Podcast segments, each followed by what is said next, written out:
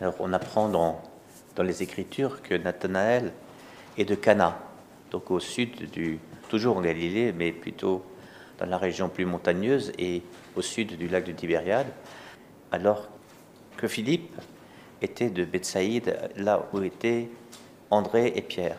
Donc c'était des pêcheurs. Philippe trouve Nathanaël et lui dit, celui dont il est écrit dans la loi, donc dans, la loi de Moïse et les prophètes, nous avons trouvé.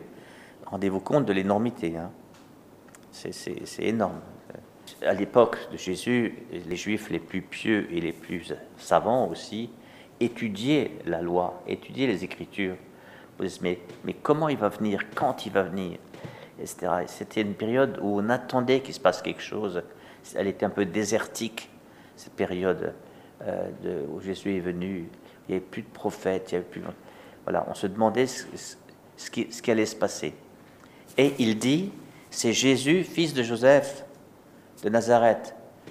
Je, rajoute pour essayer de faire sentir une, une option que je prends.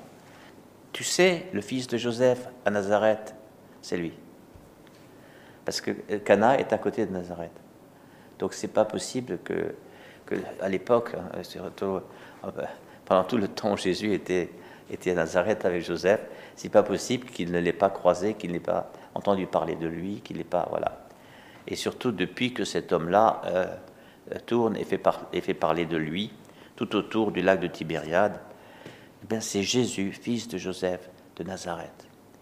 Alors il sort à Philippe ce qu'on raconte à Cana. De Nazareth peut-il sortir quelque chose de bon? Dans, mon village, on disait ça du, village d'à côté, parce que c'était deux villages d'origine radicalement différente. Eux, ils avaient été francophones, et nous, nous on, a, été germanophones. On ne parlait même pas le même alsacien. Hein. Il, parle comme un dicton. De Nazareth peut-il sortir quelque chose de bon? Philippe ne discute pas. Il dit Viens et vois. Et ça, c'est bien johannique.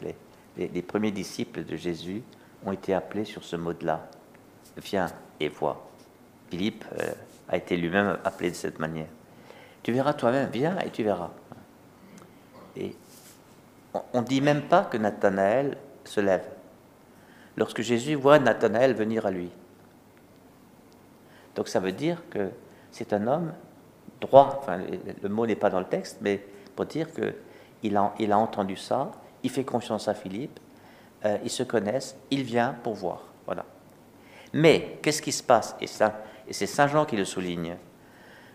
C'est Jésus qui voit lorsque Jésus voit Nathanaël venir. C'est quand même drôle ça. On lui dit viens et vois, et c'est Jésus qui voit venir. Il déclare à son sujet voici, donc regardez ici, un vrai Israélite. Il n'y a pas de ruse en lui. Qu'est-ce que ça veut dire? Vous savez bien qu'on peut lire les Écritures pour, pour y chercher Dieu. On peut aussi lire les Écritures pour chercher autre chose, juste une sagesse, ou pour montrer que tous les dieux se valent dans toutes les religions. On peut lire les Écritures comme un récit poétique, on peut lire les Écritures comme un récit idéologique. Et, tout a, ce que je vous dis là, tout a été fait. Hein. De, se mettre à lire les Écritures, ce n'est pas forcément euh, la démarche de quelqu'un qui cherche la vérité. Jésus dit de lui, lui c'est un vrai, parce que c'est un vrai Israélite. Hein, voilà. Euh, or Jésus est venu pour, pour restaurer son peuple et, refaire de ce peuple ce que les prophètes d'autrefois ont dit, la lumière des nations. Il fallait qu'Israël soit comme un phare qui éclaire les nations, c'est-à-dire les, non-juifs, les, les goïms, les païens, pour qu'ils viennent. Il n'y a pas de ruse en lui. Nathanaël, d'où me connais-tu? Avant que Philippe t'appelle, quand tu étais sous le figuier, je t'ai vu.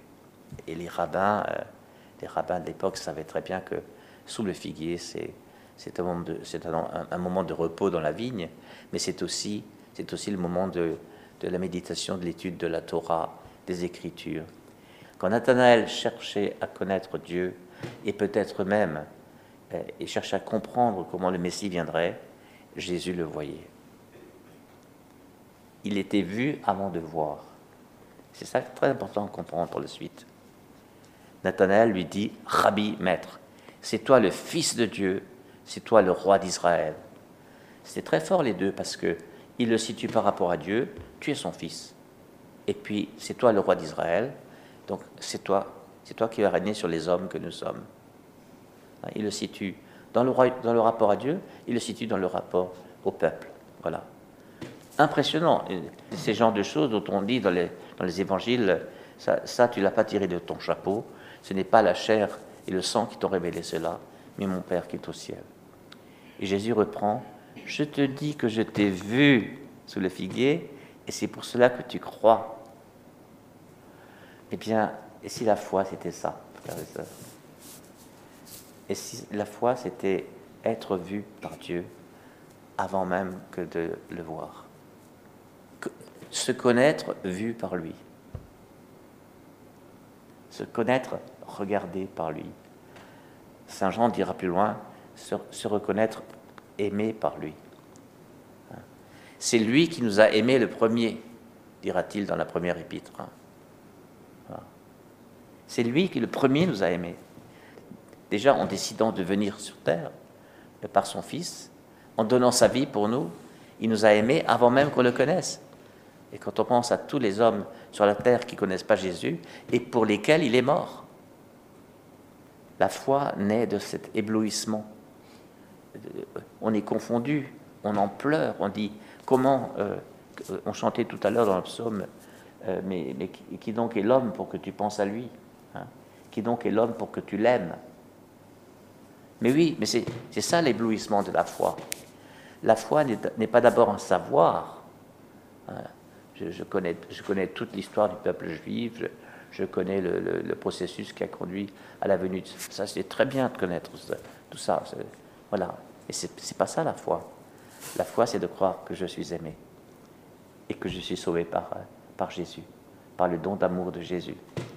Alors, tu, crois parce que je t'ai dit que je t'ai vu? Oui, je crois parce que tu as dit que tu m'as vu. Maintenant, je crois.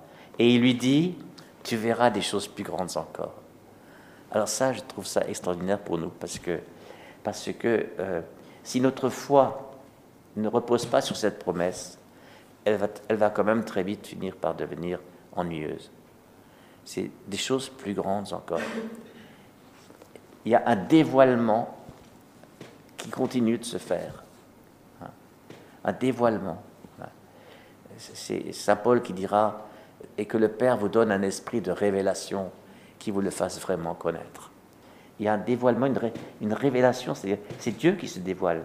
Mais c'est aussi moi qui deviens au fur et à mesure de mon chemin plus réceptif à ce dévoilement. il y a aujourd'hui des choses que, que je saisis de, mon salut par Jésus et, que et pourtant que j'enseigne sur le salut. Et j'écris sur le salut, hein, vivre en homme sauvé. Mais, mais il y a des choses que je, que je comprends aujourd'hui que j'avais encore pas comprises.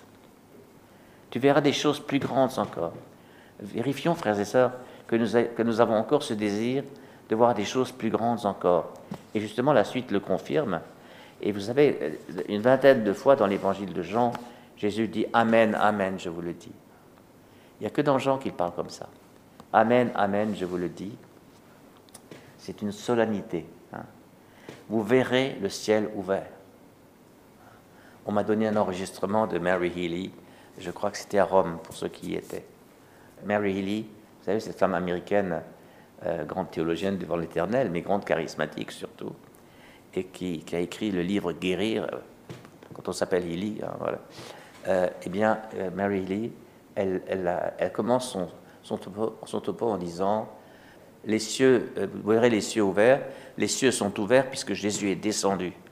C'est comme un sein qui s'ouvre, c'est comme une matrice qui s'ouvre et qui donne naissance à Dieu le Fils ils ne se refermeront plus. Les cieux ne se refermeront plus. Euh, d'où le tu verras des choses plus grandes encore. Et alors arrivent les anges de Dieu monteront et descendront au-dessus du Fils de l'homme. Euh, voyez, donc maintenant c'est le Fils de l'homme. Tout à l'heure c'était le Fils de Dieu. Rabbi, c'est toi le Fils de Dieu. Maintenant c'est le Fils de l'homme. Pas, le Fils du peuple d'Israël, le Fils de tous les hommes. Hein. Mais moi, ce que je comprends dans les anges qui montent et qui descendent, c'est que c'est la communication.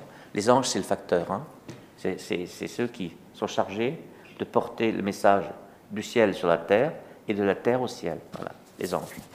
Et, dans la vision de Jacob, euh, au chapitre 28 de Genèse, euh, eh il a vu ces anges qui montent et qui descendent. C'est aussi une vision de, l'incarnation. C'est aussi une préfiguration de Jésus. Hein. Mais, mais, mais, il y a des anges. Eh bien, puis moi, je, vous assure que, que, ça fait partie de ma foi, euh, de, de, voir des choses de plus en plus grandes, euh, de considérer que le ciel est ouvert et qu'il ne se fermera plus jamais, et que les anges montent et descendent. Je, peux envoyer des messages à Dieu et il les, reçoit, et nous ensemble, et Dieu répond en envoyant des messagers, euh, dire et faire plein de choses. Hein, les anges ne sont pas juste des facteurs comme ça. Ils, disent et, ils font des choses, les anges. Je ne sais pas si ça vous donne de l'enthousiasme. Moi, ça me réveille vraiment l'enthousiasme de, ma foi. Parce que nous sommes au chapitre 1 de Jean, hein, dans le choix des premiers disciples. Donc il s'agit de nous. Qu'est-ce que c'est la foi pour nous? Et, je, vois bien que la foi, surtout au fur et à mesure qu'on se forme, hein, la foi peut, passer d'une connaissance à un savoir. La connaissance, dans le langage biblique, est toujours expérimentale. Et, le savoir, c'est une acquisition qui est nécessaire. Connaître les Saintes Écritures, la théologie, la spiritualité et tant d'autres choses, c'est une connaissance intellectuelle. Voilà. Mais que le savoir soit toujours au service d'une connaissance et que la connaissance soit au fondement de la foi. Amen.